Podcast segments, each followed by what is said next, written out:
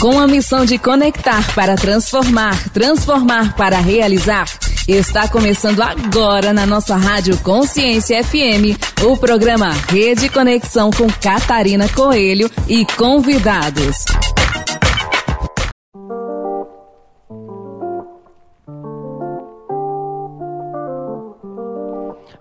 Olá, ouvinte da Rádio Consciência FM, aqui é a Catarina Coelho, aqui na Rede Conexão. Mais uma quarta-feira juntas aqui para falar sobre o nosso universo, o universo feminino, o que fala por nós. Eu quero dizer para você que semana que vem, anota aí, estamos em carnaval, hoje, quarta-feira de cinza, todo mundo descansando em casa, mas eu quero dizer para você que semana que vem dia 8 de março, Dia Internacional da Mulher. Estamos no mês de março e esse mês vai ser recheado de coisas boas.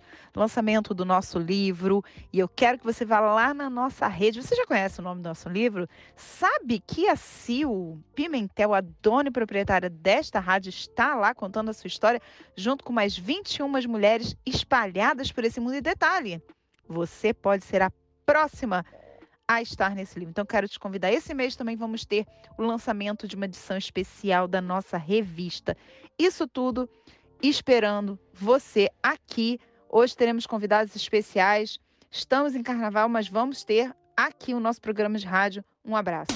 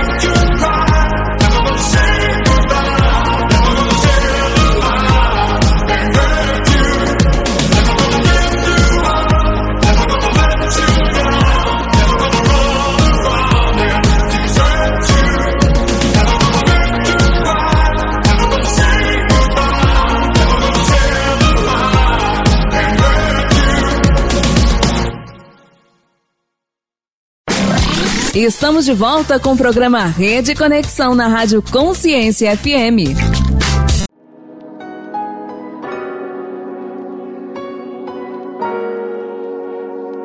Olá, ouvinte da Rádio Consciência FM, aqui é Catarina Coelho e hoje eu vou trazer um convidado super especial com um tema muito interessante. Eu quero que você fique aí ouvindo. João Marcelo, vou chamar ele de João, né? Porque essa coisa de nome duplo, né? Nome composto, a gente lembra da mãe logo, né? Que ele é engenheiro civil, e na Escola Politécnica de São Paulo, já vi aqui no currículo dele que ele passou pela Alemanha, e ele traz, ele é CEO hoje da Sustentec, e ele vai falar muito sobre o trabalho de sustentabilidade e operação de edificações. E aí é muito importante falar isso. Eu hoje vocês sabem que eu moro em Portugal, mas quando eu morava no Brasil, eu morava em um condomínio que se chamava de sustentável e de sustentável não tinha nada. E é isso que eu vou aproveitar aqui. Vocês sabem que eu gosto disso, né? De provocar. Trazer um pouquinho da experiência do João para a gente conversar. Será que a gente realmente sabe o que é sustentável? João, seja muito bem-vindo aqui na Rede Conexão Mulher. Obrigado, Catarina. É um prazer estar falando com você, estar falando com todo mundo, principalmente sobre esse tema que é a paixão da minha vida aí, já são 15 anos trabalhando profissionalmente com isso e mais outros tantos em que eu levo esse, esse contato com a natureza muito, muito a sério e muito profundamente. E é um prazer, inclusive, desmistificar essas questões de, de sustentabilidade. A gente sabe que por aí tem muito, a gente chama isso de greenwashing, né? Que as pessoas, quando tentam emplacar o conceito de sustentabilidade para qualquer coisa e a qualquer custo. Mas nós estamos aqui para desmistificar isso e ajudar as pessoas, principalmente, a, a entenderem o que é sustentabilidade de verdade e como isso impacta a nossa vida, principalmente, né? É verdade. Mas é interessante você falar isso. Eu que trabalho com marketing, João, eu vejo isso o tempo inteiro. As empresas fazendo exatamente isso, usando o conceito. E aí, eu pergunto é, primeiro: você é engenheiro, e falando um pouco de você para as pessoas aqui, nosso público, te conhecer um pouco mais. Qual foram as suas motivações? O que te trouxe a esse, a esse olhar? Por quê? Hoje você tem a sua empresa, mas com certeza você já passou por várias outras empresas de engenharia. Qual foi ponto que eu vou abrir a minha empresa e isso que eu vou fazer, eu vou levantar essa bandeira, porque não deixa de ser uma bandeira, não é mesmo? Por quê? Eu tenho filhos, você também acho que tem filhos? Tenho sim, tenho, tenho então, dois filhos. Aí, eu também tenho dois, então, pensamos muito no futuro deles. Como é que foi isso para você? Sou engenheiro civil de uma, de uma escola tradicional, né, de São Paulo, da Poli, e acho que desde o começo eu percebi é, que a engenharia, a engenharia civil era tratada como uma coisa meio que apartada tanto da natureza quanto das pessoas, né? As pessoas, a gente olhava muito para prédios, edificações e fazia projetos e a gente esquecia muito é, da onde esse projeto estava inserido, né? E como é que ele se relacionava tanto com a natureza quanto com as pessoas que são quem a gente faz prédios, né? Hoje a gente passa, a gente chama até de, nós estamos vivemos já há algum tempo numa indoor generation, né? A gente passa mais de 90% do nosso tempo dentro de algum lugar. Ou é dentro de casa, ou é dentro do escritório, ou é dentro de um shopping center para ter lazer também.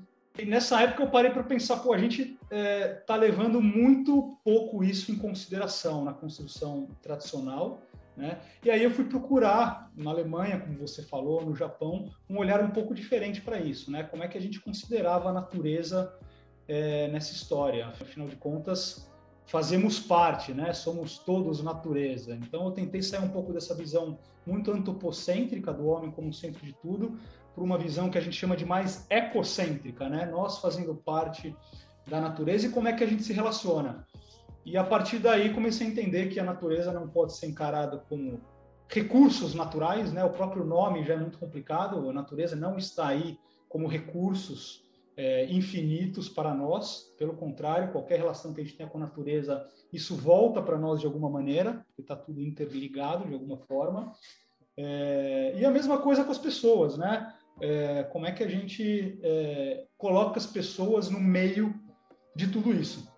Então, é, eu fui procurar a formação através desse olhar e desde cedo, tá? Isso antes de ter os meus dois filhos ainda, eu já sentia muito muito forte essa necessidade interna de transformar o jeito com que isso era feito de alguma maneira e fui estudar fora é, estudei em escolas também tradicionais na Alemanha, no Japão, e em algum momento eu entendi que eu precisava agregar um pouquinho mais também é, conceitos que não estavam dentro de escolas tradicionais. Né? Então, eu fui estudar o que a gente chama de ecologia profunda é, na Inglaterra, em que a gente começa a entender um pouco é, de como a natureza funciona, de um aspecto é, não tão técnico só, mas um aspecto mais emocional, até espiritual, digamos assim, para entender um pouco desse lado e saber como é que a gente poderia trazer isso para dentro do nosso dia a dia, para dentro das construções, para dentro dos empreendimentos, é, para dentro da nossa relação com a natureza e com as pessoas.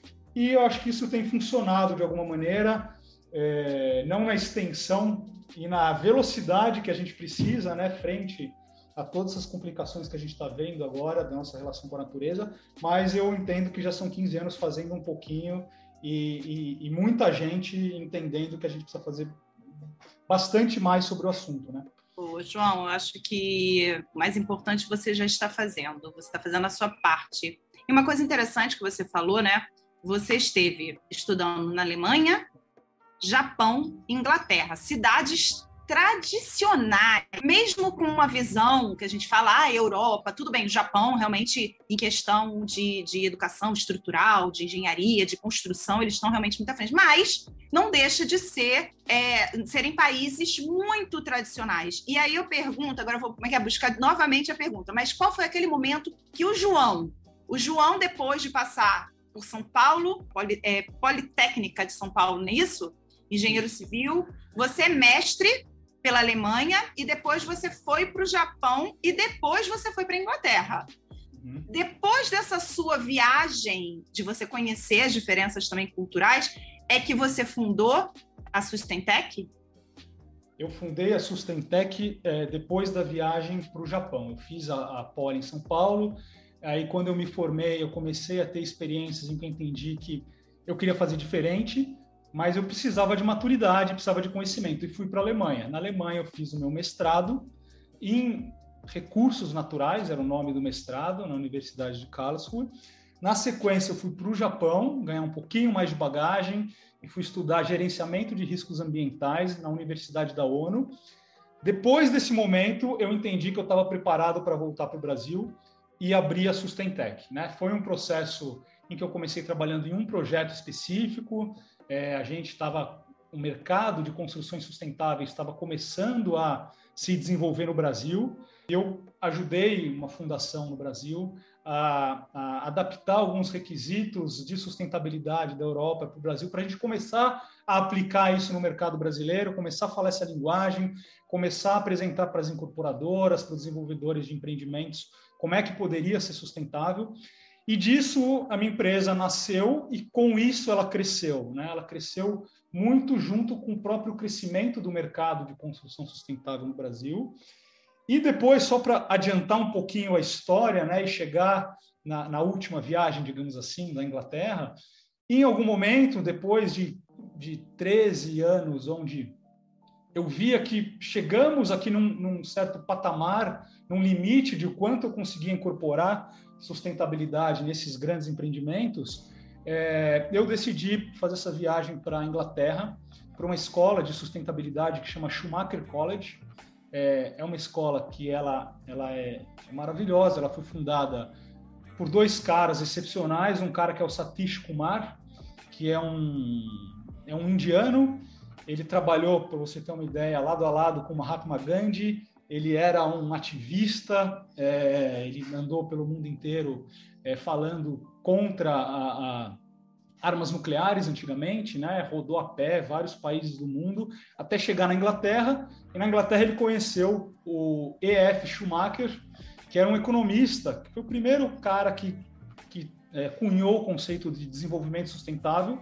E os dois se uniram e resolveram abrir essa escola de sustentabilidade na Inglaterra em que ela não só ensina, mas ela também vive a sustentabilidade no dia a dia. Né? É uma comunidade, digamos assim, é, em que você vive a sustentabilidade no dia a dia, você vive é, com o conceito durante o próprio programa de ensino. Né? É, e você estuda lá com caras excepcionais e completamente inovadores como Fitch Capra, Rupert Sheldrake, o próprio Satish, são caras que trabalham com conceito, o James Lovelock, que fala da teoria de Gaia, é, que nessa teoria em que diz que nós somos um só com o planeta Terra, é, né, que é a nossa grande mãe, aproveitando a Rede Conexão Mulher, a nossa grande mãe.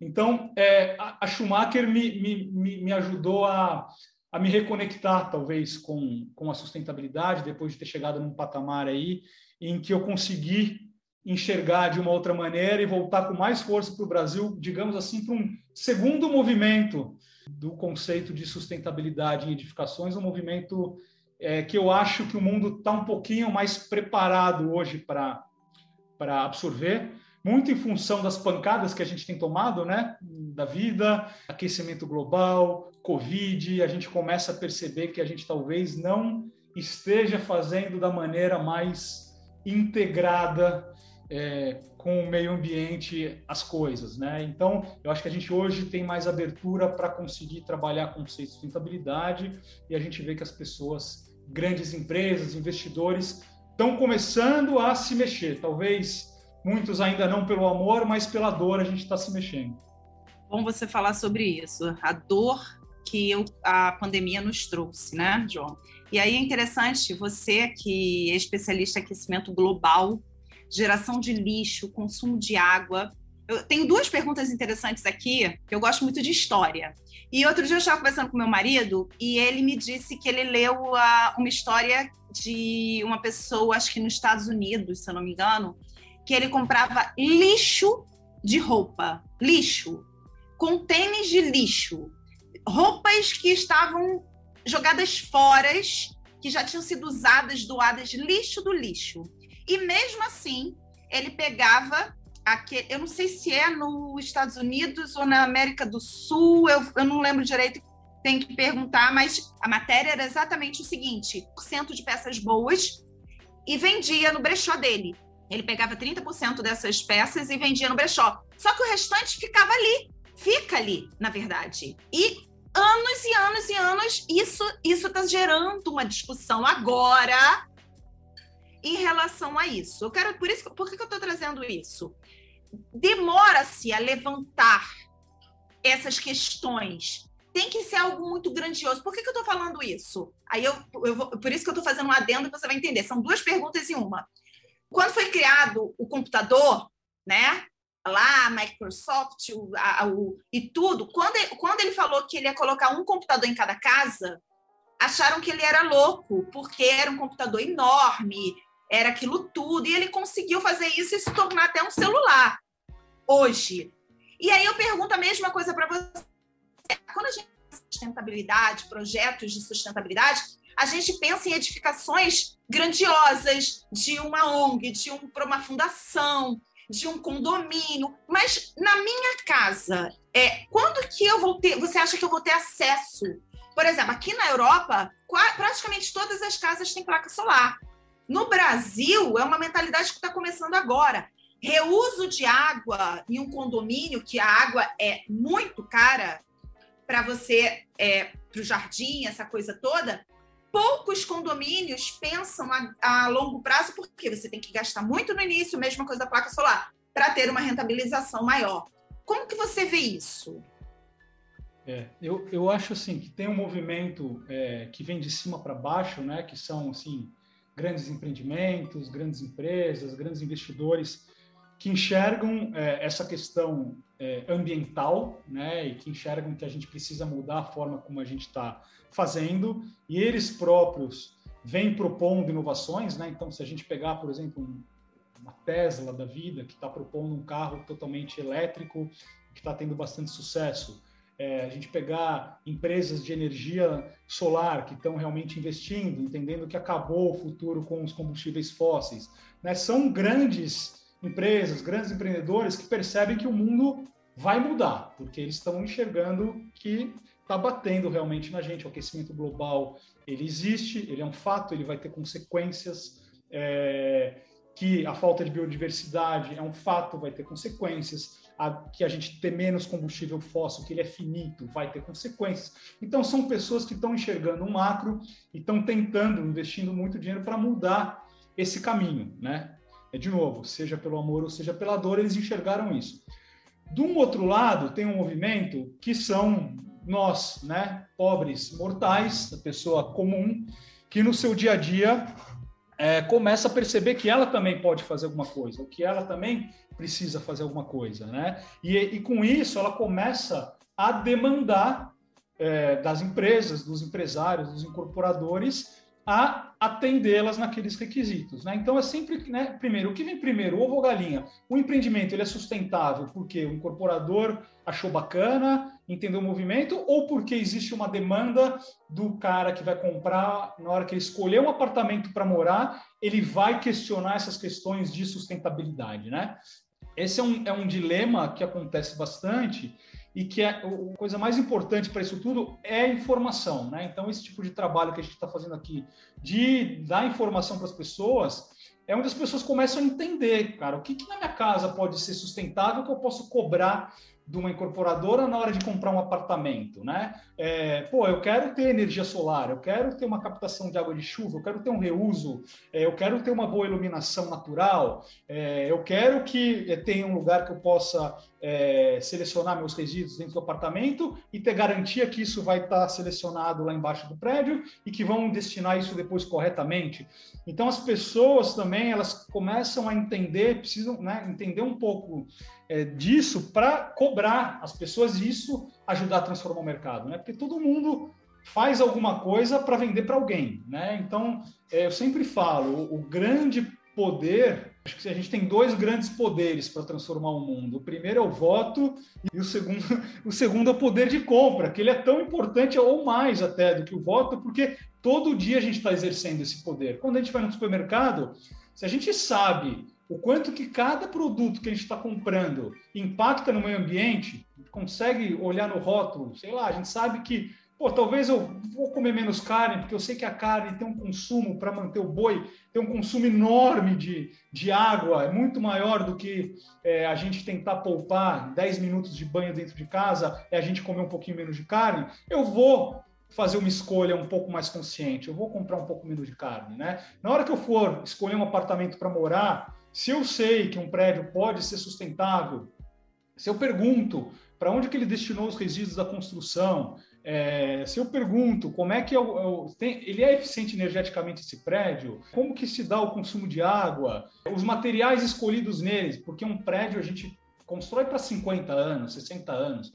Então toda a, a, a, decisão que você toma na hora de construir, escolher os materiais, são decisões que ficam aí por 50, 60 anos, né? Se o consumidor sabe disso, ele começa a questionar, né? Ou, eu vou trabalhar numa empresa, como é que vai ser o meu ambiente de trabalho nessa empresa? Vai ser um ambiente de trabalho que vai me dar qualidade de vida? Tem uma, uma boa ventilação, uma troca de ar, eu vou ter poucos problemas respiratórios, o risco de eu pegar um Covid ou qualquer outro problema respiratório é alto, é baixo, eu tenho iluminação natural, ele vai ser um ambiente que vai me permitir, é, que, que, vai me levar a ter burnouts, que eu não tenho acesso a vistas, a natureza, etc. Então, eu acho que uma boa parte do poder está nessas decisões Algumas que a gente toma todo dia na hora de comprar, algumas mais pontuais, né, que a gente toma na hora de escolher um lugar para trabalhar, na hora de escolher um apartamento para comprar, é, na, ou na hora de votar. Mas eu, eu entendo que a gente é, munir as pessoas de informação é um dos, dos elementos mais importantes para a gente acabar com o que a gente, né, no começo da nossa conversa, que era o greenwashing.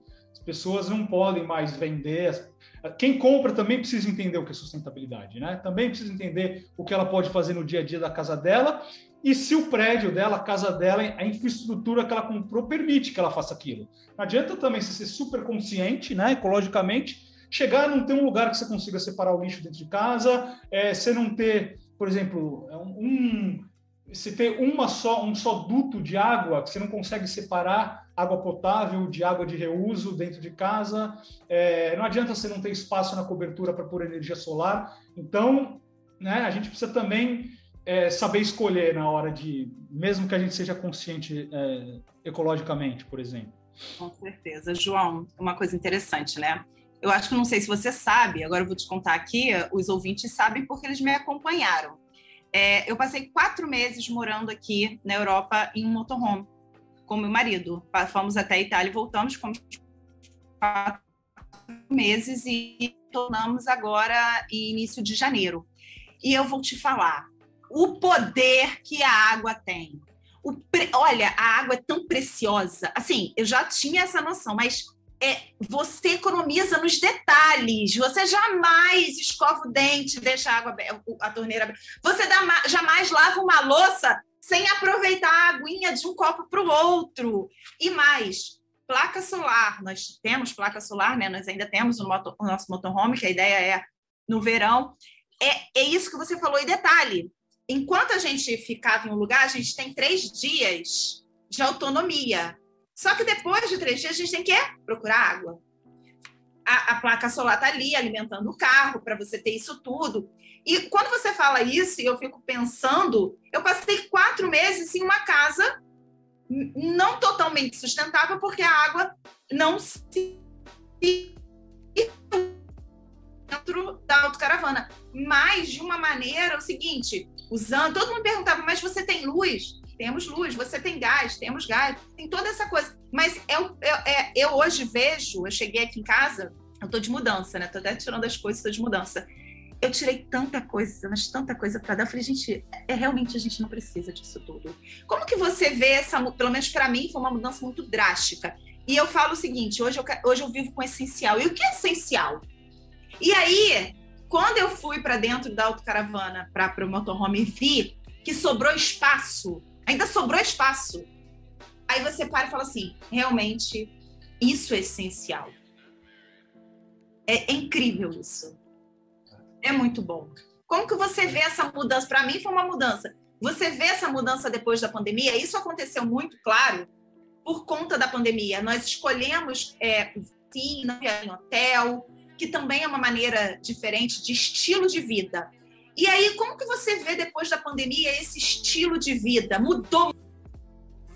Mudou, mudou com certeza. Eu, acho que a gente percebe, né, no nosso dia a dia, na nossa rede de amigos, de familiares, as pessoas realmente, principalmente durante a pandemia, tiveram que ter acesso a certos hábitos que não tinham antes, né? É... E que perceberam que esses hábitos talvez sejam bacanas, tanto para o meio ambiente quanto para elas mesmo, né? É, andar mais, é, talvez em vez de pegar um carro durante 15 minutos no trânsito, você conseguir ir a pé ou de bicicleta até o seu trabalho, era um hábito que foi forçado para muita gente durante a pandemia, né, de não ir eventualmente até uma academia fechada, ir na praça do lado da sua casa, é, ou você, é, pessoas que né, na, na, Europa menos, porque já não é uma prática tão comum você ter uma, uma pessoa para te ajudar em casa, mas no Brasil tem muito isso, né? É, pessoas que viram que podem viver sem isso e começaram a perceber que ela lavando a louça, ela pode economizar em água e ver o efeito disso na conta de luz dela.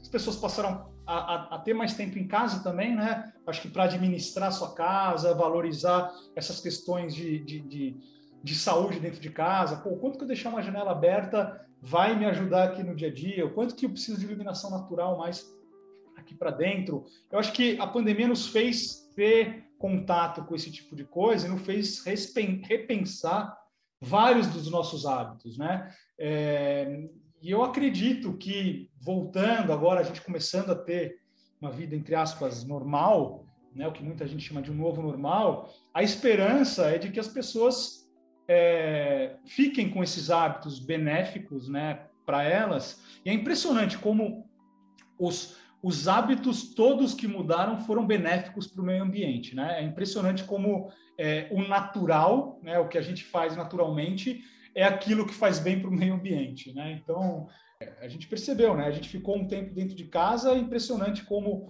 a gente sentia a qualidade do ar melhor lá fora, como a gente sentiu é, menos lixo, circulou uma série de vídeos aí como a natureza conseguiu se recompor muito rapidamente, né? E acho que a gente tem que enxergar o quanto que isso é benéfico para nós em contrapartida. Então, eu, assim, a minha esperança é que a gente tenha consiga parar para pensar e refletir um pouco sobre isso tudo que aconteceu e efetivamente mude os hábitos, né? Eu vejo muita gente que está saindo de grandes centros, por exemplo, de São Paulo, indo morar, ver que podem morar no interior, podem morar um pouco mais afastado, é, não precisam estar, tá, né, trabalhando aqui na capital e, e aí surgindo todos esses problemas de, de, de poluição, de estresse, e, e por aí vai. Então, acho que esse tipo de hábito veio para veio para ficar mesmo. Eu acho que ah, do outro lado também, né, os empresários, as grandes empresas e incorporadores perceberam isso e estão mudando o jeito de fazer também. Né? Hoje eu vejo que os prédios que estão sendo lançados e projetados comerciais, residenciais, as moradias, estão sendo projetadas de maneira diferente. As pessoas estão pensando é, nesses novos hábitos, né? Então, eu acho que realmente é uma mudança que veio para ficar e que é, vai ser cada vez mais acelerada, porque se a gente não conseguir se acertar, virão outros, outras crises, seja através de, de saúde, como essa crise, ou crises ambientais, como o aquecimento global tem provocado algumas grandes catástrofes. Então, a gente tem que se adaptar, não tem jeito, a gente tem que se adaptar. E eu acho que, assim, é tudo uma questão de hábito, né? Você falou, vocês passaram quatro meses é, dentro de um motorhome. Tenho certeza que no começo deve ter sido um pouco, é, né, coisas novas que surgiram e tal, mas com o tempo você fala, pô, como é que a gente não fazia isso antes lá dentro de casa, no apartamento? Então, a questão do hábito, né? A gente precisa é, talvez ter hábitos melhores é, e às vezes a gente não tem, não dá para se culpar o tempo todo também, né? A gente na correria do dia a dia a gente não pode ficar se culpando que pô, não é mas aí vem alguma dor aí, alguma coisa externa que faz a gente começar a olhar para isso com mais calma e aí a gente tem a oportunidade de mudar o hábito. Acho que a gente está num momento desse agora. Muito bom, tá vendo? Como a conversa foi boa, bem que você falou, a gente ia falar, hein? E, e, e engraçado, né? Vou falar aqui duas coisas. A gente olha assim, mulheres não gostam de exatas. Claro que não é algo 100%, mas você falou vários nomes aí de engenheiros, são homens. Aí você falou a mãe terra. A mãe terra é ótima. a mãe é terra. A mãe é mulher. A mãe terra é mulher. O resto tudo. Mas olha, João, eu vou te falar. Muito bom você, parabéns pelo seu trabalho, muito bom você levantar essa, essa conversa e muito mais. Eu vejo que também, você falou das eleições, né? A gente vai falar um pouquinho aqui, aproveitar. Você acha que as políticas públicas, elas estão preparadas para esse exemplo. Vamos falar de coisas é, do mundo corporativo e mundo do empresário. O empresário quer saber se ele vai ter alguma coisa boa dentro de imposto, dentro de algo para ter investir em coisas sustentáveis, que é o incentivo que a gente fala, que não deveria ser assim, mas é. Então, assim, o empresário ele quer esse incentivo, que não deveria se pensar assim, mas enfim, corporativamente ele pensa. Qual a sua opinião sobre isso, sobre as políticas públicas? Os políticos também querem saber o seguinte: ah, o que eu vou ganhar de voto falando e levantando essa bandeira? Como que você vê isso agora em, ah, no ano de eleição? Eu acho que as políticas públicas são essenciais é, para transformar é, transformar a questão da sustentabilidade, a questão ambiental. Eu acho que tem que partir do governo. O governo é, ele tem que ser o grande direcionador disso tudo, no sentido de, principalmente no Brasil, né, se a gente pegar um país em que a gente tem uma riqueza é, e a potência que a gente tem, riqueza natural, né, começando pela, pela Amazônia, eu acho que os governantes, é, a hora que começarem a enxergar o tamanho é, da riqueza e potencial que a gente tem é, de trabalhar até economicamente essa riqueza, mantendo a floresta de pé, por exemplo, né, falando de Amazônia, que é um lugar que de pé é, gera muito mais riqueza financeira mesmo do que devastando, plantando monocultura e por aí vai. Eu acho que tem uma política hoje de Amazônia é, bastante complicada. Eu acho que ela deve ser muito transformada. É, e isso tem que partir do governo. É, eu acho que a iniciativa privada como um todo, ela vem depois. Eu acho que ela ainda ela ainda é, ela tende, né? Óbvio que tem muitas exceções, mas ela tende a fazer coisas para gerar lucro de maneiras muito tradicionais, como vem fazendo é, até então. E eu acho que as empresas privadas precisam inovar mais. E para isso o governo ele tem que sim é, liderar é, e direcionar um pouco desse trabalho das empresas é, com políticas públicas, né? Seja políticas públicas de como nós vamos é, trabalhar na Amazônia, que é a grande riqueza do Brasil, grande riqueza do mundo, é uma responsabilidade enorme, seja com políticas públicas de como nós vamos desenvolver os prédios, os lugares que a gente mora, os lugares que a gente trabalha. Então, sim, é importante que tenham no começo é, incentivos, né, que sejam incentivos fiscais. A gente tem alguns é, exemplos que já acontecem em algumas cidades, por exemplo, tem o que a gente chama de IPTU verde, né, que tem um desconto no IPTU para empresas incorporadoras que adotam é, conceitos e soluções de sustentabilidade naqueles prédios. É, então, tem alguns exemplos, acho que é muito pouco ainda, acho que o governo tem que se debruçar mais nisso, muito mais nisso, é, e aí isso vai ajudar a mudar, assim, as empresas começam a perceber, com um pequeno incentivo, elas começam a perceber que, pô, vale a pena eu fazer diferente aqui, e a partir disso elas começam pela própria experiência a entender que, caramba, eu tive aquele incentivo mais, mas talvez isso seja o meu mercado, né? Talvez eu tenha que, que, que me direcionar para esse mercado porque o mercado está mudando, as pessoas, a demanda das pessoas está mudando e por aí vai. Mas eu acho que sim, o governo ele é importante nessa transição, né? O governo, as empresas, as empresas elas trabalham num ambiente em que elas têm que olhar e falar para onde que esse governo está levando esse país, né? Aonde que eu vou é, me encaixar? Como que eu vou conseguir trabalhar até essas questões de sustentabilidade que eu quero trabalhar? Então, eu acho que, sim, tem um papel muito, muito importante nisso tudo. Tá ótimo. Olha, João, quero te agradecer. Muito boa essa sua fala, muito importante nesse momento, essa sua fala. Quero enaltecer que eu concordo plenamente com essa sua visão e que espero que todos que eh, estejam aqui nos ouvindo consigam perceber o tão profundo que isso é. De verdade, em nome da rede, muito obrigada pela sua participação. E a rede assim está aberta, não só aqui na rádio, mas também na revista, no nosso portal de notícias, para que você esteja com a gente, tá bom? Obrigado, Catarina. Eu queria só terminar dizendo que é, você falou da questão de ter citado os professores homens né, na Schumacher, e eu acho que eu queria só complementar a minha citação, porque eu acho que é, isso mostra talvez uma mudança né, que pode estar tá acontecendo.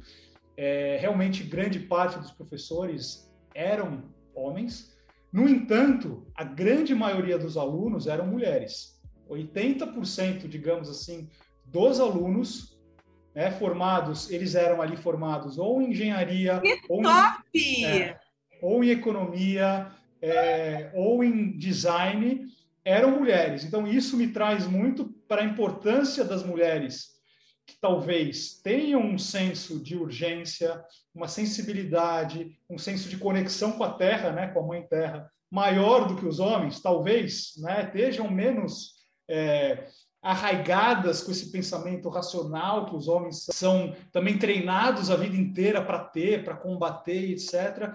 Eu acho que isso faz com que as mulheres talvez é, estejam procurando essa mudança mais nas suas áreas de expertise, né?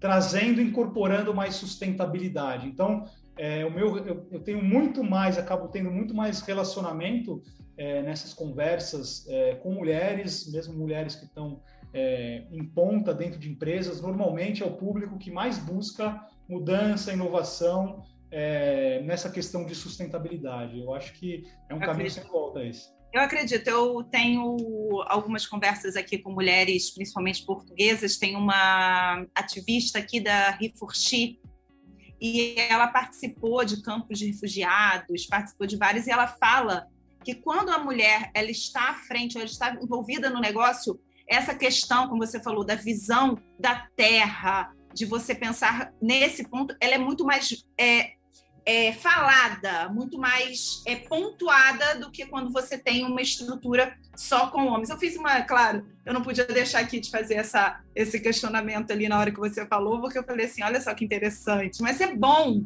Eu falo isso, né? A rede é para. Olha quanto assunto interessante, quantas mulheres agora que estão nos ouvindo e vai parar, vai parar assim, nossa, será que a minha casa eu tenho a coleta de lixo seletivo? Dá trabalho? Dá, mas como isso que vai agregar dentro da sua casa, não só dentro da sua casa, mas para a cultura familiar. Isso. Para a questão da família, dos filhos, da educação. Isso é, e para os netos. Então, é algo que fala, nossa, minha avó fazia isso. A questão é. da água, do reuso. Então, assim, é muito importante, por isso também quero te agradecer aqui essa, essa sua visão, essa sua fala, esse seu esse seu amor pelo tema também, porque isso é muito importante. A gente vê que você tem amor pelo tema. É isso. Você vê que é, as grandes mudanças vêm de dentro, vêm das pessoas. As pessoas normalmente elas tendem a seguir os hábitos de casa, né? Então, e sempre é aquela história, minha mãe fazia isso, minha avó fazia isso, normalmente vem da mulher, né? E a mulher normalmente é a grande responsável dentro de casa de, de imprimir os hábitos, de mostrar como faz, etc. Então, é, realmente é uma responsabilidade, assim, é um lugar de extrema importância que a mulher tem na sustentabilidade, partindo de dentro de casa mesmo. Eu acho que é uma visão muito bacana essa que você que você trouxe aqui. A gente sempre pensa na nossa avó e na nossa mãe como exemplo de coisas para fazer, né? Muito bom. É verdade, muito bom. Mais uma vez, obrigada pela participação e esperamos você para uma próxima conversa, porque acho que a gente tem muito aí, muita coisa para falar para esse mundo. Muito obrigada mesmo. E que você continue aí nessa, nessa bandeira, levantando essa bandeira, que acredito que é uma bandeira também, tá? Nossa, é uma bandeira não só da rede, mas também uma bandeira que nós mulheres, eu tenho certeza que temos certeza que várias que estão aqui nos ouvindo, ela tem isso dentro, como você falou, a mudança. Eu acho que a mulher faz a mudança faz parte da mulher, né? Eu brinco do seguinte, né? Pelo menos disseram, hein? Eu não gosto dessas verdades que nos contam, né?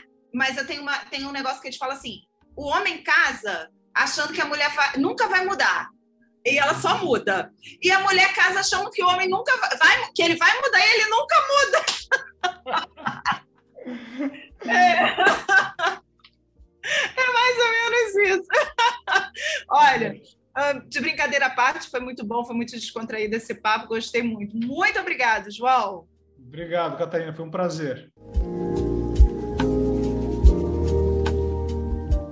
Não saia daí, já já voltamos. Uca, chaca, uca, uca, uca, chaca, uca, uca, uca, chaca, uca, uca, uca, chaca, uca, uca. I can't stop this feeling deep inside just don't realize what you do to me. When you hold me in your arms so tight, you let me know everything's alright.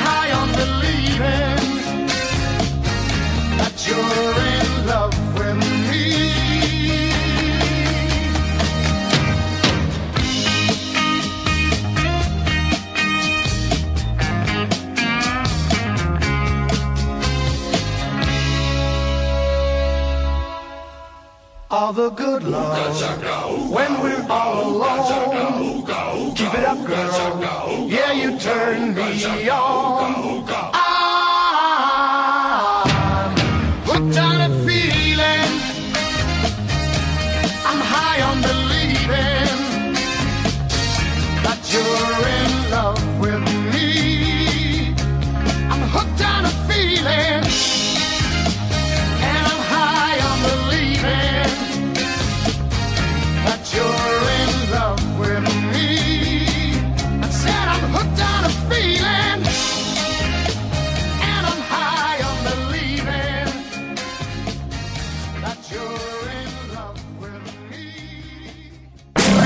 Estamos de volta com o programa Rede Conexão na Rádio Consciência FM.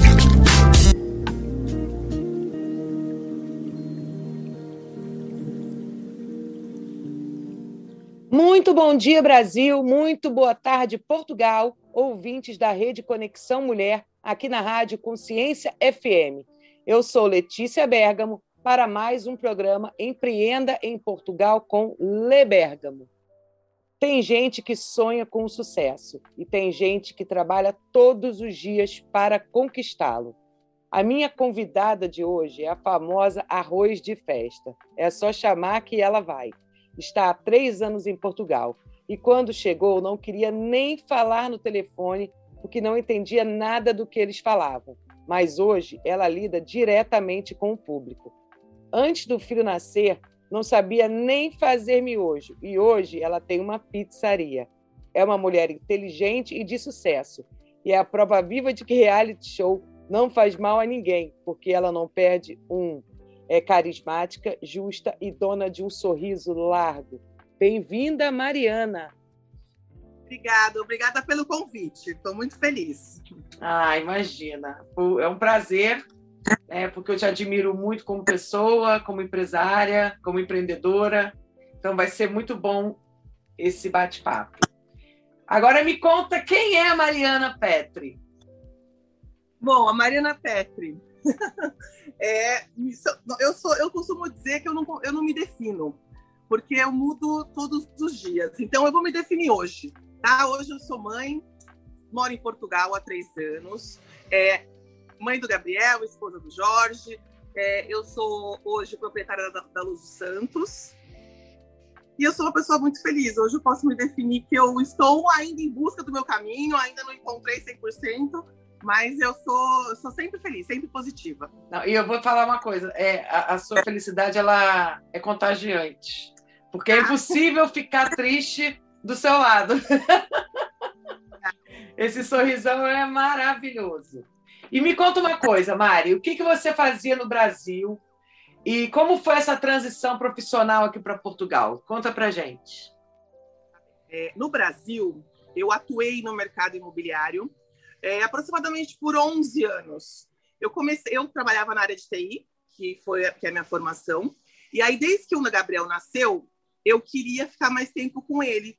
E pensei, bom, vou entrar no mercado imobiliário para trabalhar meio período com algo que eu gosto, que é, né, eu sempre gostei de vendas, mas imagina, o bichinho do mercado imobiliário me picou, e aí eu fiquei 11 anos, passei por grandes empresas em São Paulo, e até abrir minha imobiliária. E eu fiquei nos últimos, dos 11 anos que eu fiquei no mercado imobiliário, nos últimos oito anos eu tive imobiliária.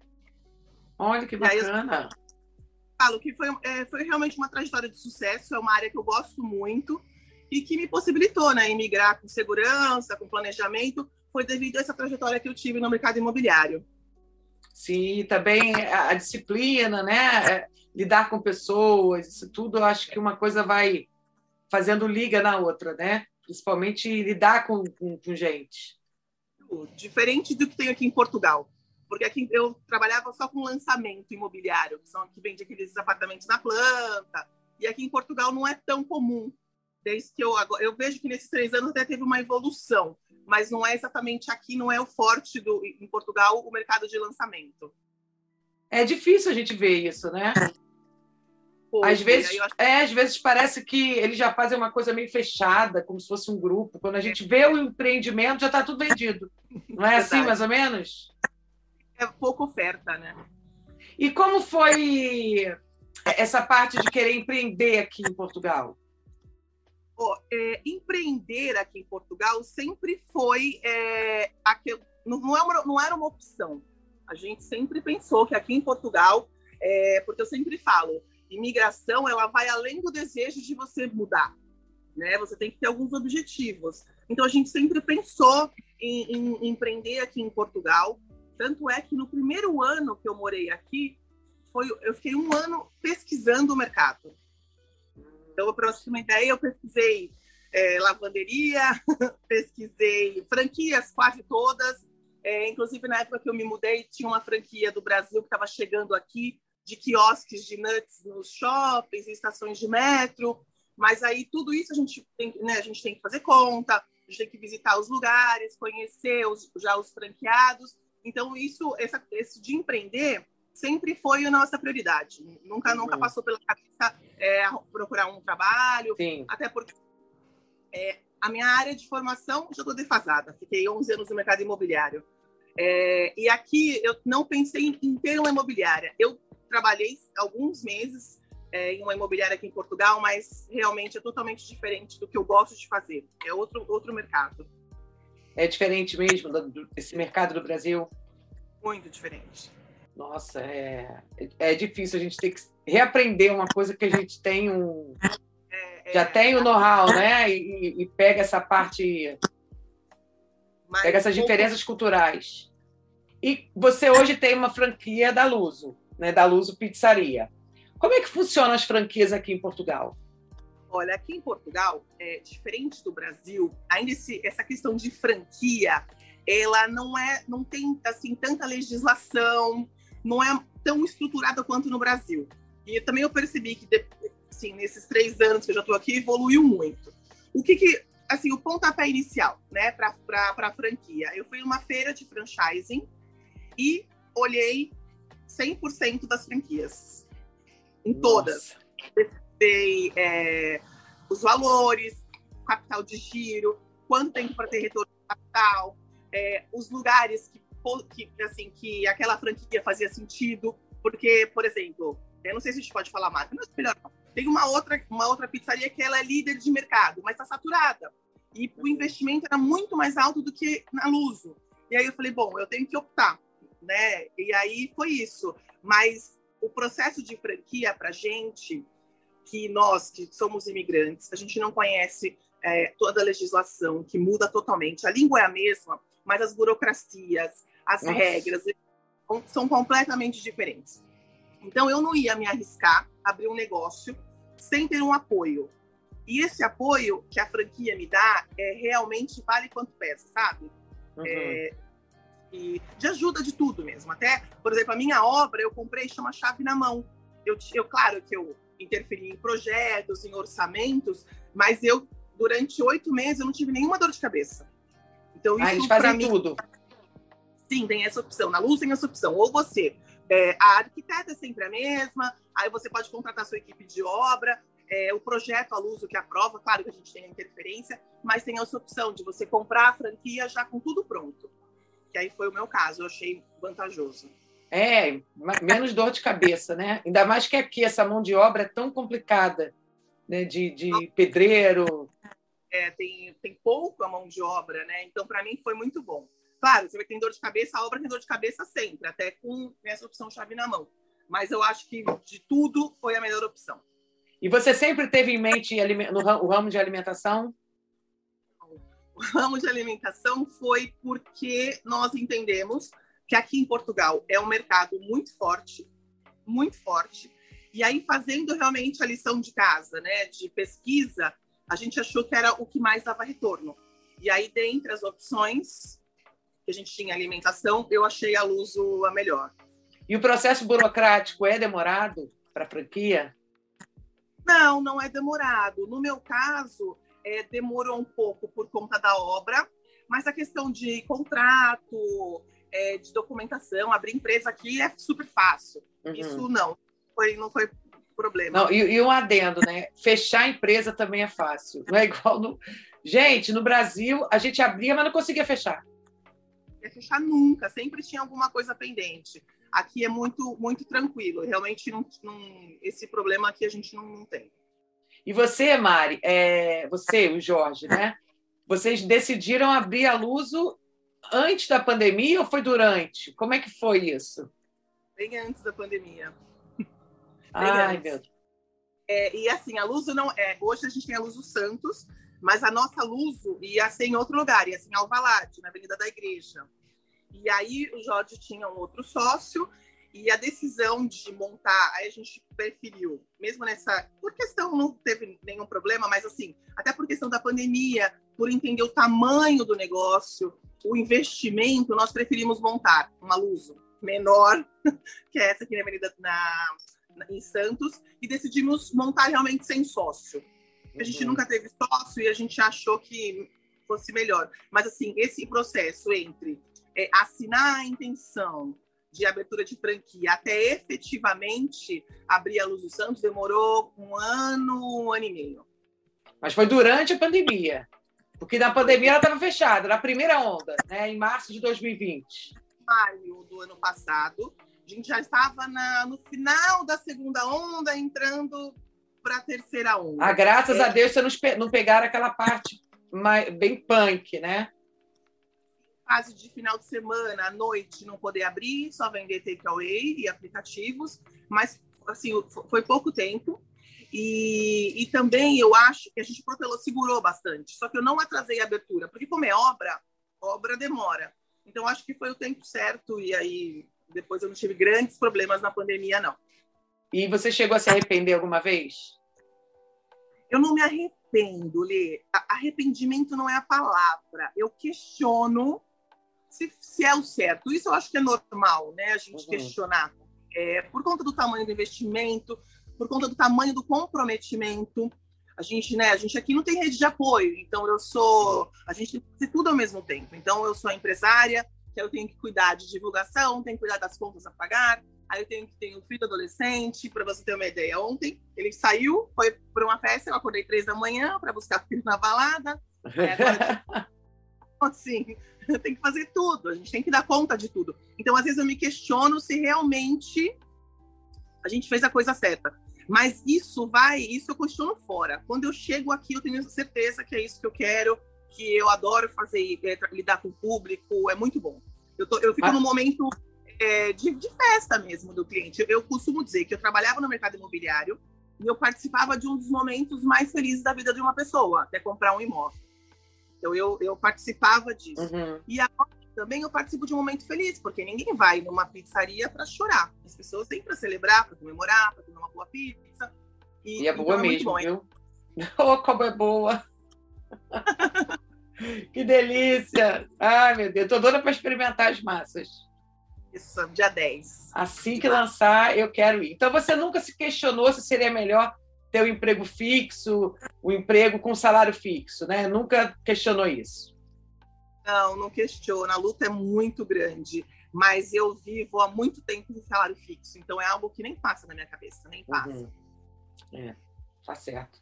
E quais são os maiores desafios que você já pegou para empreender?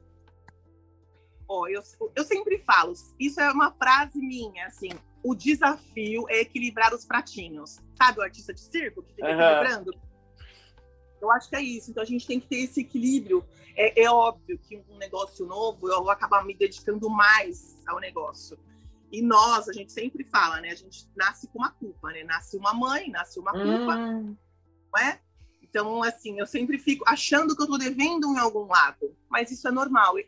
Para mim, o desafio é esse. E eu sempre, eu quero, eu me coloco metas de horário de trabalho, de dias de trabalho. Eu, eu eu penso assim, não vale a pena se eu só trabalhar. Sim, exatamente. Né, eu vim para Portugal para isso, para ter qualidade de vida. Então eu preciso buscar isso. É, e aqui eu sei que a gente tem amizade, né? Você consegue equilibrar os pratinhos bem nisso, né? Você tem seus momentos, você sai, o Jorge também, vocês têm um, uma cumplicidade é, entre casal, que, deve, que é muito difícil ser sócio do próprio marido, né? Mas de um cobrir o outro, um render o outro. Fora o Gabi que é um príncipe. Mas é isso, a gente tem esse. A, a família, é bom a família, né? Entender e estar tá com esse mesmo objetivo. Isso é muito bom. Não, com certeza. E as suas maiores conquistas aqui nesses três anos? Olha, minhas três maiores conquistas, eu acho que para Mariana, é, empresária e mulher, eu acho que é pensar assim: eu sou capaz de tudo que eu quiser. Isso para mim é uma conquista, porque com a gente tem medo, insegurança, a gente vai ter isso todos os dias. Mas quando você olha para trás e fala, caramba, eu penso assim, pô, cheguei aqui tem três anos, olha tudo que eu já fiz quem olha de fora deve pensar, nossa, são malucos, né? Investir tanto em um país totalmente diferente, essa, essa dedicação ao, tanto ao trabalho. Então, isso para mim, é, mim é isso, é olhar para trás e falar, eu consigo tudo que eu quiser. Isso para mim é uma super conquista. E, e, eu não sei se, se você. Eu tenho muito disso, né? Eu, depois que vim para cá, eu coloquei muito na minha cabeça, assim, porque eu não sou obrigada a nada. E eu acho que a gente é muito parecido. A minha, eu sempre falo, frase gatilho. Mariana, você tem que? Não, eu não tenho nada. Eu não tenho que nada. Nossa, eu, eu falo exatamente a mesma coisa.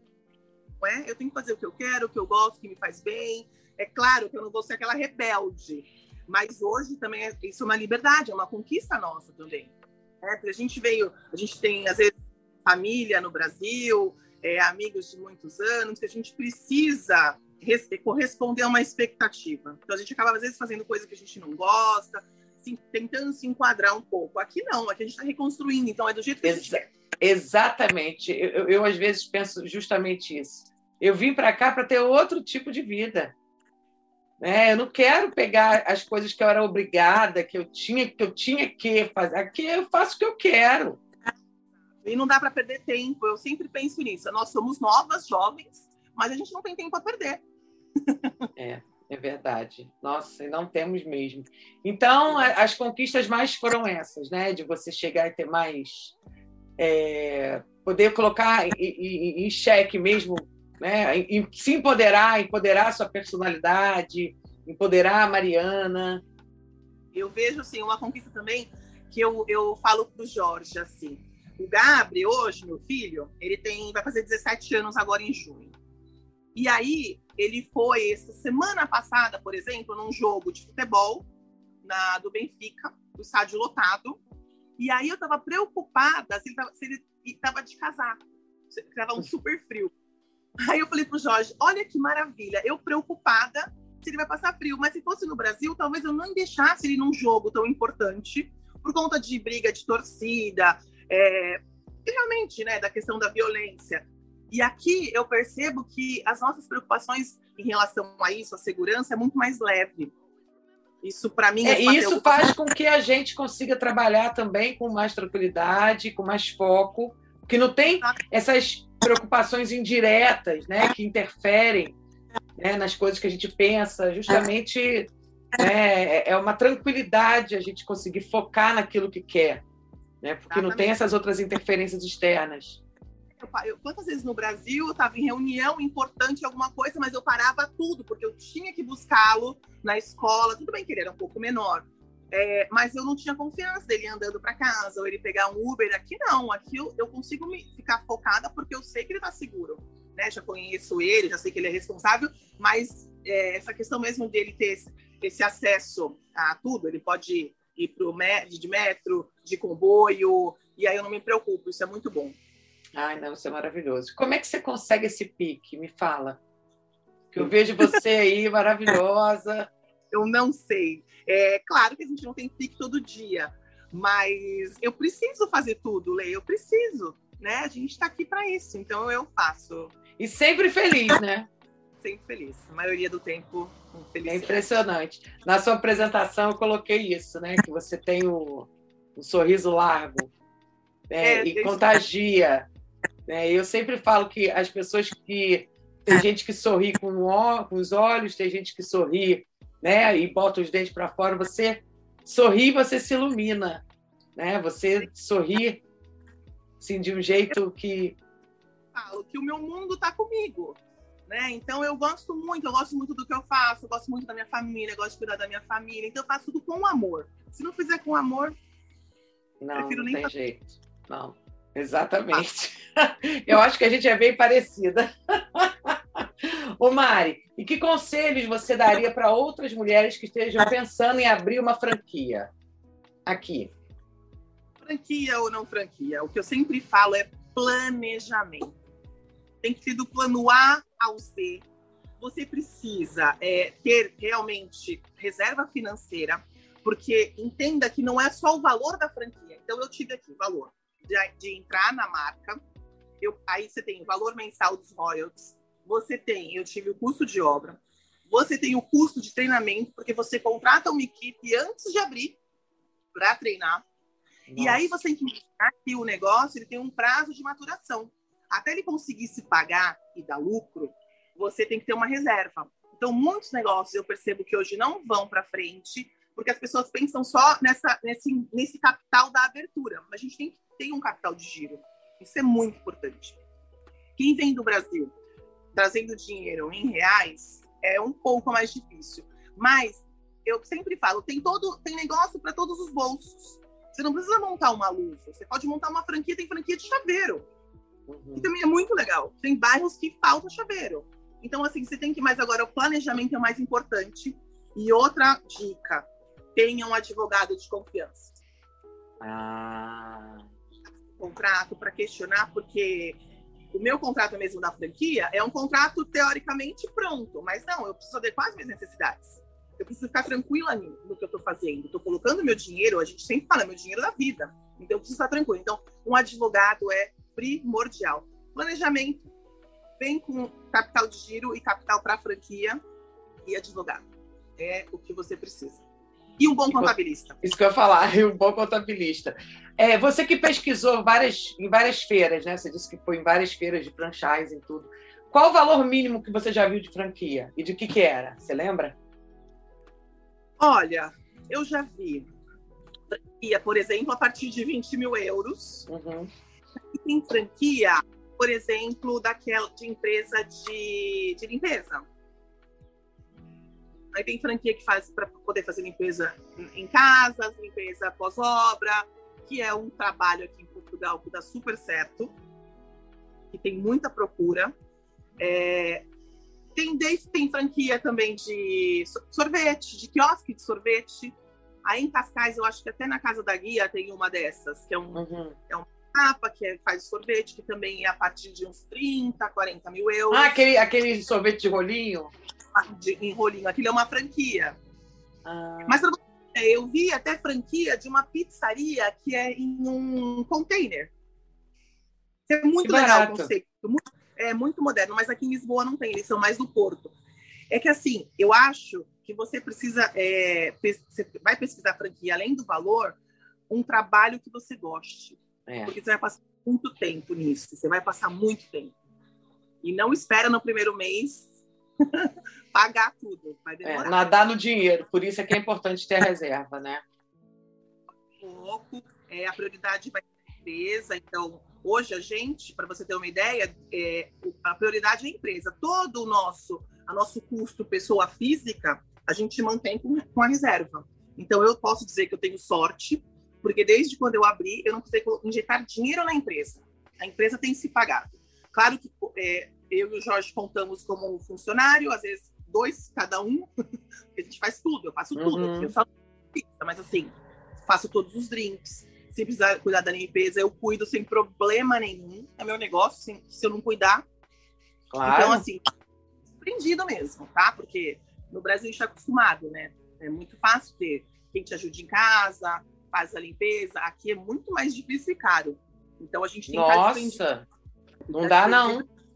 Eu acho que as pessoas vêm, às vezes, com uma mentalidade né, que, que tem no Brasil, né, dessa ajuda, né, e fora o- a ajuda familiar, né? E aqui é tudo muito caro. Eu sei porque às vezes eu contrato empresa de limpeza aqui, é o rim que vai embora. É verdade, é verdade. Então a gente tem que ter esse desprendimento também. Não vamos ficar Tem. atrás do relatório comandando, porque senão a gente precisa fazer tudo. É, tem que literalmente colocar a mão na massa.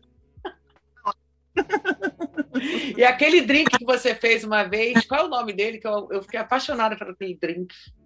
Eu- O eu- daí. Tem, eu- tem assim, todas as. A Luz é uma franquia, são 25 lojas. E todas as lojas têm uma pizza exclusiva, um drink exclusivo e uma sobremesa exclusiva. E no- o nosso drink, ele é inspirado nos botecos de São Paulo. Então ele chama Vilarejo, que Vilarejo é o nome de uma música da Marisa Monte, que para mim representa muito Portugal, essa música dela. E, e aí é uma caipirinha com cachaça brasileira, com açúcar aromatizado, aí com estrelado, cardamomo e é, dois limões. Então a gente coloca a lima, que, que aqui para eles é o nosso é a lima, para a gente é o nosso limão, e o limão siciliano, que para eles é o limão. Sim. Nossa, é delicioso. é muito bom. Agora estou animada aí para conhecer o a nova ementa né, de massas. Estou super animada, quero ir. É, de repente, semana que vem, dia 10, quando eu voltar de viagem lá do lançamento, eu acho que, que rola. Ai, Mário, olha, eu te admiro muito, muito como pessoa, como ser humano, como empreendedora, por ter empreendido aí no meio dessa pandemia. Eu desejo muito sucesso, prosperidade para a Luso, Luso Santos, e para toda a sua família, que eu também adoro. Muito, muito, muito obrigada. Um beijo, Mari. Obrigadão. E caso vocês queiram me conhecer mais, só curtir o Instagram da nossa comunidade Mulheres em Portugal e da arroba Luso Santos, não é isso, Mari? Sim, arroba Luso Pizzaria. Perfeito. Tenham todos um excelente dia e até o próximo programa.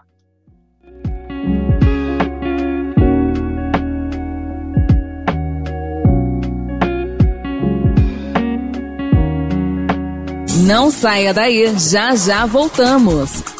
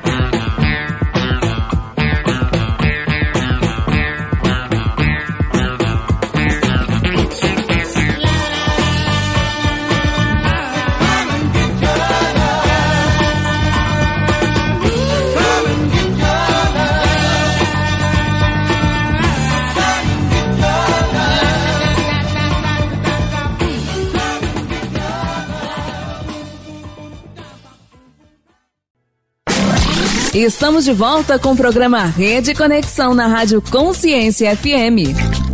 Alô, ouvinte da Rádio Consciência FM, vou convidar você a receber a nossa querida Faiga, que ela vai falar do lugar de intimidade, que é um lugar de descanso. Você sabia disso? Não? Então fica aí ligado para você ouvir essa mulher incrível, gestora diretora do Hospital de Olhos de Niterói, minha cidade, ô saudade de Nikite. Quem aqui é de Nikite? Levanta a mão, bora! Então, quero convidar você para ouvir esse momento de muita reflexão com Faiga Marques.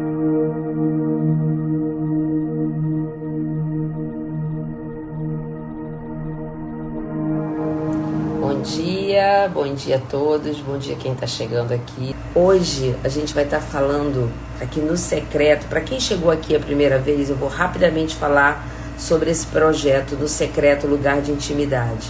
Esse projeto, como todo mundo que conhece, me conhece, sabe que eu lancei, né? Eu não, Deus lançou esse projeto no dia 15 de novembro e ele é diferente de tudo que eu faço. Eu sou gestora, trabalho com formação de desenvolvimento humano, com formação de líderes, mas ao mais ou menos uns quatro meses atrás eu faço uma mentoria sobre espiritualidade e Deus colocou fortemente no meu coração o desejo de estar compartilhando com vocês um pouco do que eu faço nessa busca e nessa procura de desenvolver a minha inteligência espiritual e a minha espiritualidade. Então, esse espaço aqui não é um espaço religioso, esse espaço aqui é um espaço, por isso eu dei o nome de No Secreto, lugar de intimidade, é um espaço que eu compartilho, que eu divido com vocês um pouco do que eu faço ao longo da semana. Eu começo a semana e todos os dias, logo quando eu levanto, eu tenho esse momento de estar conectada nesse lugar de intimidade com Deus, com a minha espiritualidade, e isso tem me ajudado bastante.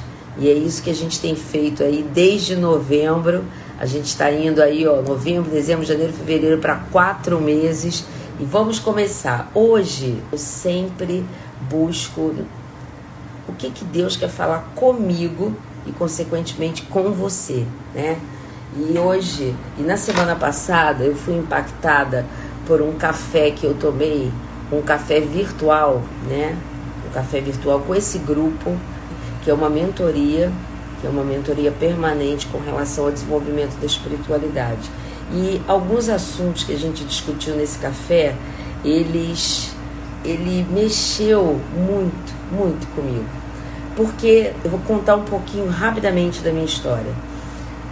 Eu sou a irmã mais velha, é, somos duas irmãs, mas meu pai teve um outro relacionamento. Desse outro relacionamento, eu tenho mais quatro irmãos, é, mas eu sempre ocupei dentro do, da vida da minha mãe, dentro da vida dos meus irmãos, principalmente da minha irmã, um lugar e que cada um de vocês pode também estar dentro desse lugar um lugar de responsabilidade. E eu fui criada dessa maneira, é, achando que isso daí era o correto. Eu me preocupar, né, e faz parte da minha, da minha natureza, é, eu me preocupar com as pessoas, eu me preocupar com o bem-estar das pessoas. E quando eu me casei, eu levei para dentro do meu relacionamento esse lugar, esse papel, esse papel. O papel de uma pessoa que foi educada e criada para ser responsável, para cuidar de todo mundo e ter controle sobre tudo, porque dessa forma eu, eu sabia que eu estava desempenhando bem o meu papel na minha vida e na vida dos demais, na vida das pessoas que me cercavam, principalmente na vida das pessoas que estavam sobre a minha responsabilidade. E isso foi se desenvolvendo de uma maneira muito forte dentro do meu relacionamento. E aí, quando você ocupa um papel de responsabilidade e de controle dentro de um relacionamento, fatalmente você ocupa o lugar do outro. E foi o que aconteceu. Eu casei com uma pessoa que tinha um coração, ele agora faleceu, infelizmente, em abril desse, do, ano, do ano passado, por conta do Covid, mas nós já estávamos divorciados. Mas esse, quando você ocupa esse papel, você tira do outro o direito de se desenvolver. Mas esse era o lugar que eu aprendi desde pequena que eu tinha que ocupar o lugar de responsabilidade, o lugar de controle. E assim foi. Nos divorciamos não por causa disso, por causa de outras questões. Mas eu quero crer que isso teve um, uma parcela muito grande de responsabilidade no papel da minha separação. Porque a partir do momento que eu quero exercer controle sobre tudo e que eu exercia controle nesse relacionamento, ele não ocupava o papel dele, que era o papel de provedor, mantenedor daquela pessoa que teria que teoricamente está me guardando, me protegendo. E o que isso trazia para minha vida? Isso trazia uma sensação de tristeza, de decepção, porque de uma certa maneira eu queria ser cuidada. Olha que paradoxo. Eu queria ser cuidada. Não sei se eu estou falando para alguém aqui, mas ao mesmo tempo eu, eu cuidava, eu controlava e eu exercia isso de uma maneira natural a ponto de eu levar.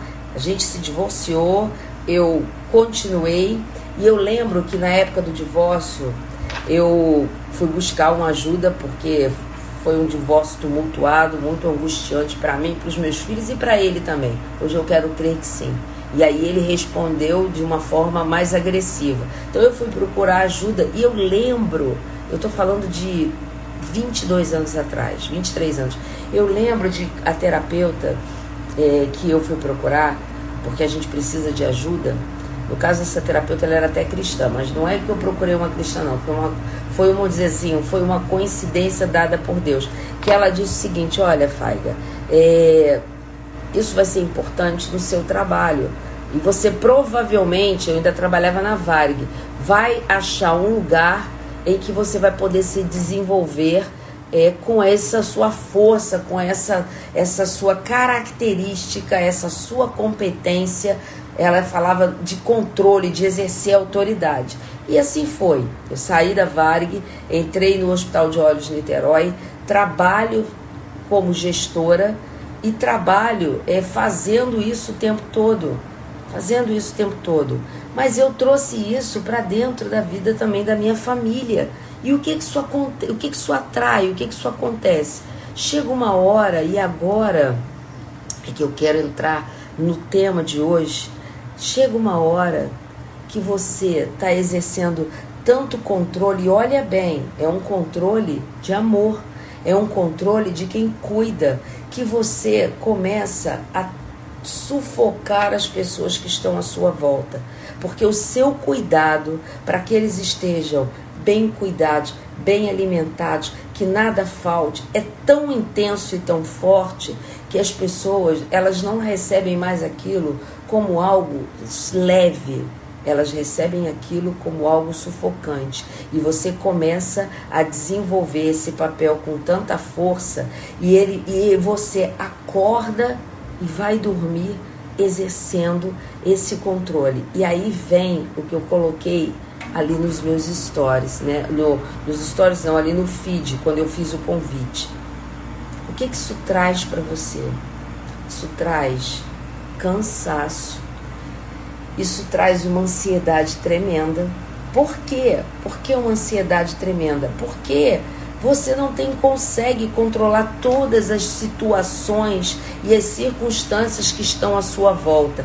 Então você fica o dia todo tentando analisar cenários, buscar soluções até mesmo para aquelas pessoas que não te pediram ajuda.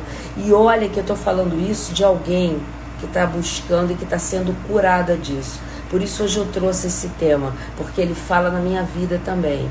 Então, quando você faz esse tipo de. Você tem esse tipo de comportamento, e eu trouxe isso, Dani, angústia e ansiedade.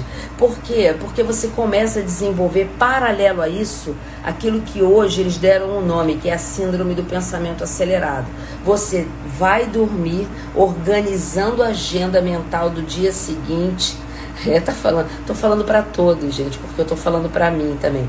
Você veja se não é assim, você vai dormir organizando a, a, mentalmente a sua agenda mental do dia seguinte e de todas as circunstâncias da sua família, dos seus filhos, do seu cônjuge, dos seus colegas de trabalho, da sua mãe, do, de tudo, tudo, tudo. E aí você fica quando você olha, são duas horas da manhã, uma hora da manhã, você está cansado, quer dormir, mas você está ligado no 220. Você dorme, sua cabeça permanece conectada. É no automático, é no automático. E eu comecei a perceber a partir da fala dos meus filhos, que já são homens e adultos, é, eu organizando tudo, organizando, fazendo almoço, querendo dar o meu melhor. E aí, um dia, participando de um desses nossos eventos que eu falei sobre a questão da espiritualidade, e eu acabava o meu domingo cansada e até um pouco decepcionada. Poxa, será que eles não perceberam que tudo que eu estou fazendo é para o bem-estar deles e ninguém agradece? Eu estou exausta, porque você desenvolve também um sentimento de que as pessoas não estão reconhecendo que tudo que você faz é para o bem-estar deles. E eu lembro que dentro desse sábado, olha para que loucura, eu tinha duas horas de almoço nesse sábado dentro desse dia inteiro de mentoria que era de desenvolvimento espiritual e que uma das falas não era sobre controle, mas era sobre você se permitir ser controlado e deixar que as coisas fluíssem numa dimensão diferente, na dimensão do sobrenatural. E eu, sendo absorvendo aquilo tudo, estava ouvindo e já organizando mentalmente o que eu ia fazer nas minhas duas horas de almoço. E que a minha vulnerabilidade seja a tua força. Sabe o que, que eu fiz na hora de almoço? Eu peguei o carrinho de compras, fui ao supermercado aqui perto, e gastei e cronometrando com a lista na mão, porque eu queria fazer o melhor almoço, porque quando acabasse eu ia fazer a melhor café da manhã, porque eu tinha convidado ele pro, eles para um café da manhã, para o almoço. Então, quando eu cheguei aqui, eram uma. A gente voltava às duas, era uma e quarenta. Eu tomei um banho correndo, comi com a câmera desligada, porque eu tinha que estar com tudo organizado. E na parte da tarde, eu tomei a pancada eu, a gente se dividiu em grupo e a gente começou a conversar. E eu falei de como eu, que, eu fazia tudo. E às vezes eu achava que as pessoas não estavam compreendendo. E era por amor. E eu controlava sem sentir. E uma das minhas companheiras falou o seguinte, contou uma história. Ela disse o seguinte, que houve uma época na vida dela que eles passavam muita necessidade. E que a mãe dela e os quatro irmãos cortavam uma laranja, ela e mais três irmãos, dava um pedaço de laranja para cada um e contava histórias sobre a infância dela, falava sobre coisas que eram importantes e que quando ela lembra daquela época, ela lembra não da escassez, mas ela lembra do momento que eles tinham de comunhão. E aí falou para mim, Faiga, eu sei que é muito bom, que eu sou apaixonada por mesas postas, mas tem que ser na perfeição, porque eu controlo tudo. Ela falou assim: deixa o dia fluir e aprende a pedir ajuda. Deixa o dia fluir e aprende a pedir ajuda. E é isso que eu queria hoje começar a falar com você. Aqui eu chorei bastante naquele dia, sabe, gente? E eu comecei, você chega a organizar as falas, o que vai falar e fazer é isso. Essa mulher que está aqui falando, ela está em construção. E eu fiz isso no dia seguinte. Mudei tudo. Não fiz mesa posta para o café, botei os itens na varanda e eles estranharam. Eu falei: ah, hoje vai ser aqui na varanda, a gente vai conversar. E assim foi o almoço. Quando terminou, eu falei: gente, quem pode me ajudar? Quem pode me ajudar? Quem pode lavar essa louça? Quem pode tirar a mesa? Porque eu não fazia isso. Não era por orgulho, era porque eu estava no meu papel, na responsabilidade daquela menininha que recebeu lá essa responsabilidade de cuidar. Estava no meu papel prover todas as coisas. E agora eu queria entrar naquilo que eu queria dividir com você hoje. Como que Deus vai conseguir agir na minha vida e se mover trazendo coisas que eu e você temos pedido para Ele, e se eu não permito que Ele me ajude, se eu controlo até o que Deus vai ter que fazer por mim. Eu estou falando isso porque isso falou de uma maneira profunda ao meu coração. E eu tenho certeza que você que está ouvindo essa live hoje e que está aqui comigo dizendo eu sou assim, eu penso dessa maneira, você também deve estar tá vivendo, vivendo essa situação. Uma das coisas que eu, Deus tem trabalhado no meu coração é essa questão de abrir mão do controle. E olha, gente, é muito difícil, porque isso muitas das vezes vem arraigado na gente desde a infância. E não é porque eu quero fazer isso, porque eu quero controlar. E é isso que eu descobri. Eu faço isso por amor. Mas ao mesmo tempo que eu exerço esse controle por amor, eu fico ansiosa, como vocês colocaram aqui, eu me angustio e eu acabo o dia extremamente cansada e também, como vocês colocaram aqui, organizando a agenda mental do dia seguinte. E aí, qual é o espaço que eu dou para Deus agir na minha vida? Então, a primeira coisa que Deus quebrou em mim foi o seguinte: que essa sensação de que eu controlo tudo, ela não existe porque muitas das vezes a vida ela vem com circunstâncias, com situações que transcendem a, o meu controle. E aí, se eu estou firmada naquele, e não é que eu vou deixar a vida me levar, a vida leva eu, não é isso. Mas se você aprende a pedir ajuda e entregar o controle da tua vida a Deus e exercer com Ele uma relação de paternidade, uma relação de intimidade, você vai perceber que é como Jesus disse: Aprendei de mim que sou manso e humilde de coração, porque o meu fardo é suave e leve. Então o que Jesus está dizendo é: troca comigo, deixa eu conduzir a tua vida, deixa que eu possa de alguma maneira te ajudar e ele vai falar ao teu coração. E esse cansaço, essa angústia que a gente carrega de fazer com que tudo aconteça do nosso jeito, a gente vai perceber que o jeito que Deus tem de fazer as coisas, ele é muito melhor. E você vai desfrutar da jornada e da caminhada. Faiga, você tá, já está assim? Vou te falar, eu estou no caminho, porque a vida é uma relação de desenvolvimento. A nossa jornada e a nossa trajetória, seja vida secular ou espiritual, ela é algo que você vai desenvolvendo dia após dia. E eu queria te passar aqui algo que eu compartilhei, eu escrevi para mim e para você. Presta bem atenção. Não há como viver uma vida abundante presa a esse plano que nós estamos aqui. A vida abundante ela acontece quando entendemos que o desenvolvimento de nossa espiritualidade e a nossa conexão com o sobrenatural, ou seja, a nossa conexão com Deus, precisa ser uma realidade em nossas vidas. E como que isso acontece? Quando eu abro mão dessa, desse controle, e eu estou falando isso em amor, porque isso tem sido a minha busca, isso tem sido a minha caminhada. E olha, eu vou falar para vocês, quando você faz essa entrega, Deus fala. Deus fala. E eu vou compartilhar aqui para a gente caminhar para o fim, vou compartilhar algo que aconteceu essa semana comigo. Eu já entendendo que eu estava no meio dessa caminhada, vivendo já feliz, porque eu já estava entregando algumas coisas para Deus controlar. E aí Deus colocou no meu coração que Deus fala comigo muito quando eu estou tomando banho. Tenho amigos aqui que Deus. Eu, eu sei que tem um lugar, se quiser compartilhar aqui aonde é que a sua conexão ela é mais profunda, você compartilha aqui, ó, nos comentários. Comigo, quem já me conhece, é de manhã, no meu, a hora que eu acordo, que eu agradeço, que eu vou pro banho, ele começa a falar. Então Deus falou comigo no meu coração através do Espírito Santo o seguinte: você está dizendo que entregou tudo, né? Você entregou mesmo, Faiga? Eu entreguei, entreguei. E eu sempre busco, tenho pedido a Deus que os meus filhos desenvolvam sua espiritualidade, que os meus filhos tenham um encontro real e verdadeiro com Deus. E aí, sabe o que, é que ele disse? Você entregou seus filhos?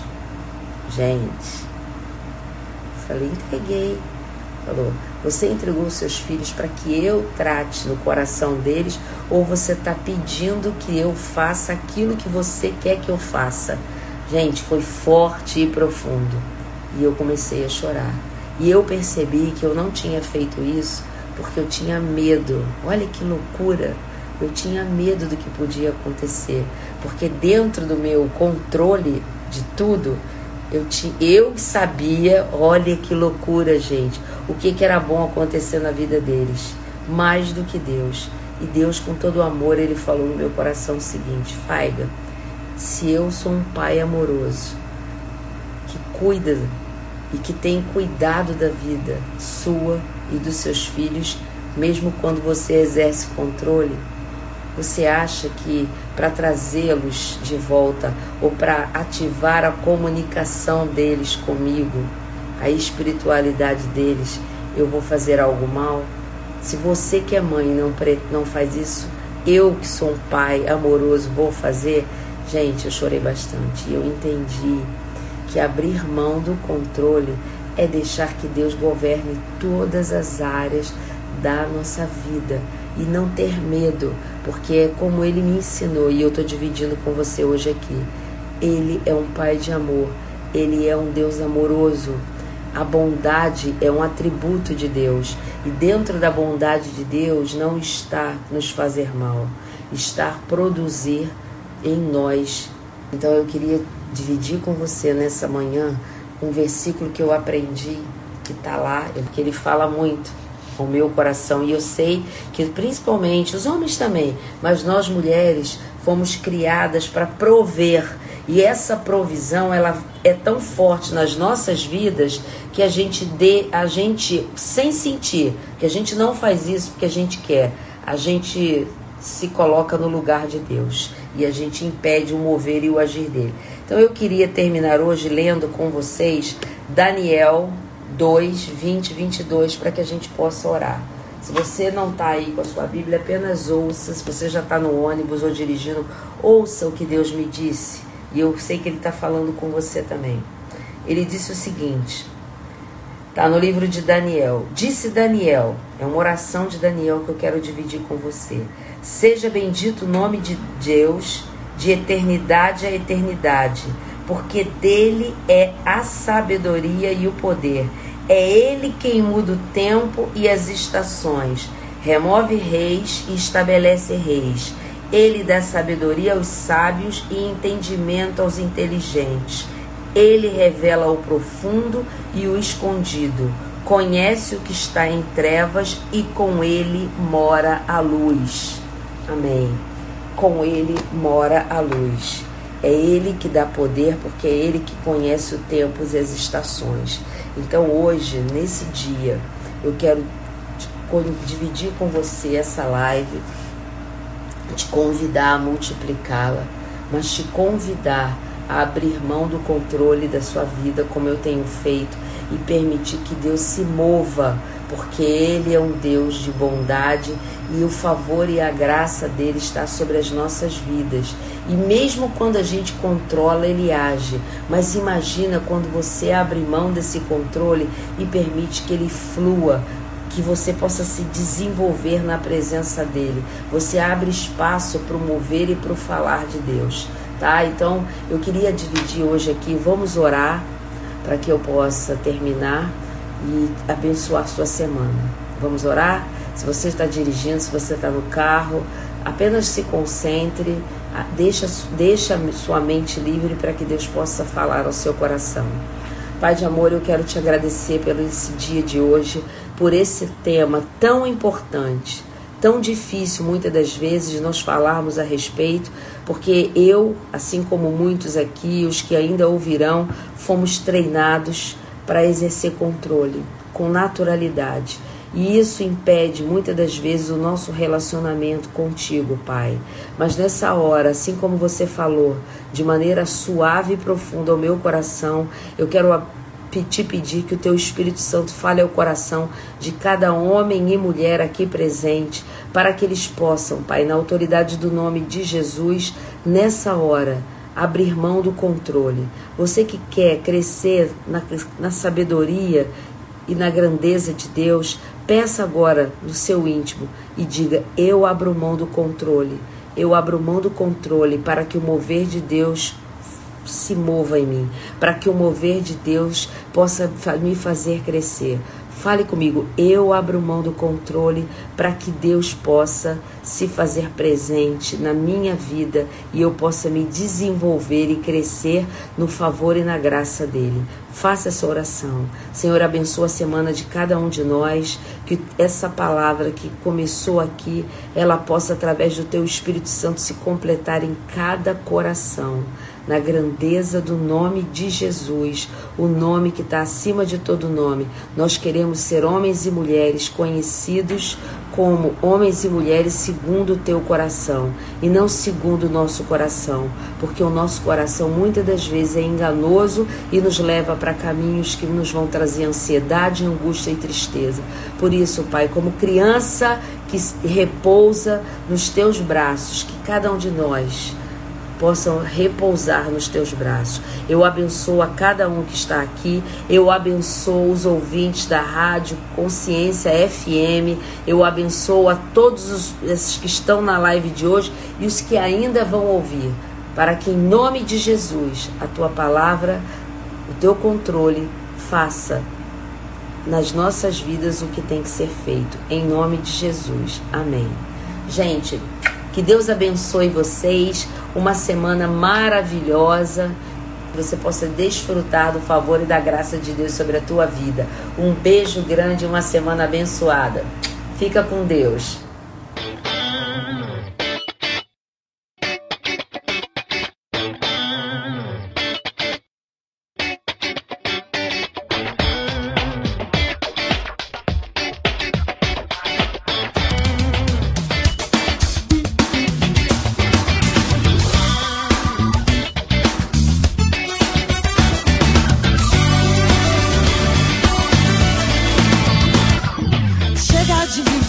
Programa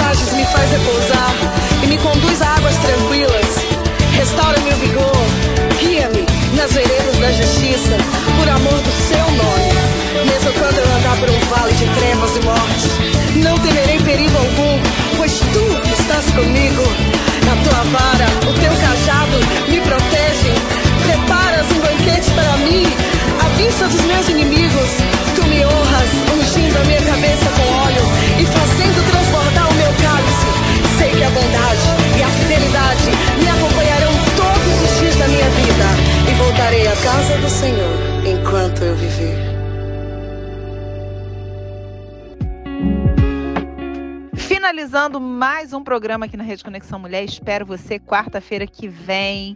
Muito importante esse dia, por quê? Porque estaremos em lançamento, em turnê. Porque no dia 9, quarta-feira da semana que vem, vamos ter acabado de fazer um lançamento em Lisboa e vamos estar rumo a Porto para fazer um relançamento lá na FENAC do Porto. Então aguardo você nas nossas redes para comentar. Um abraço.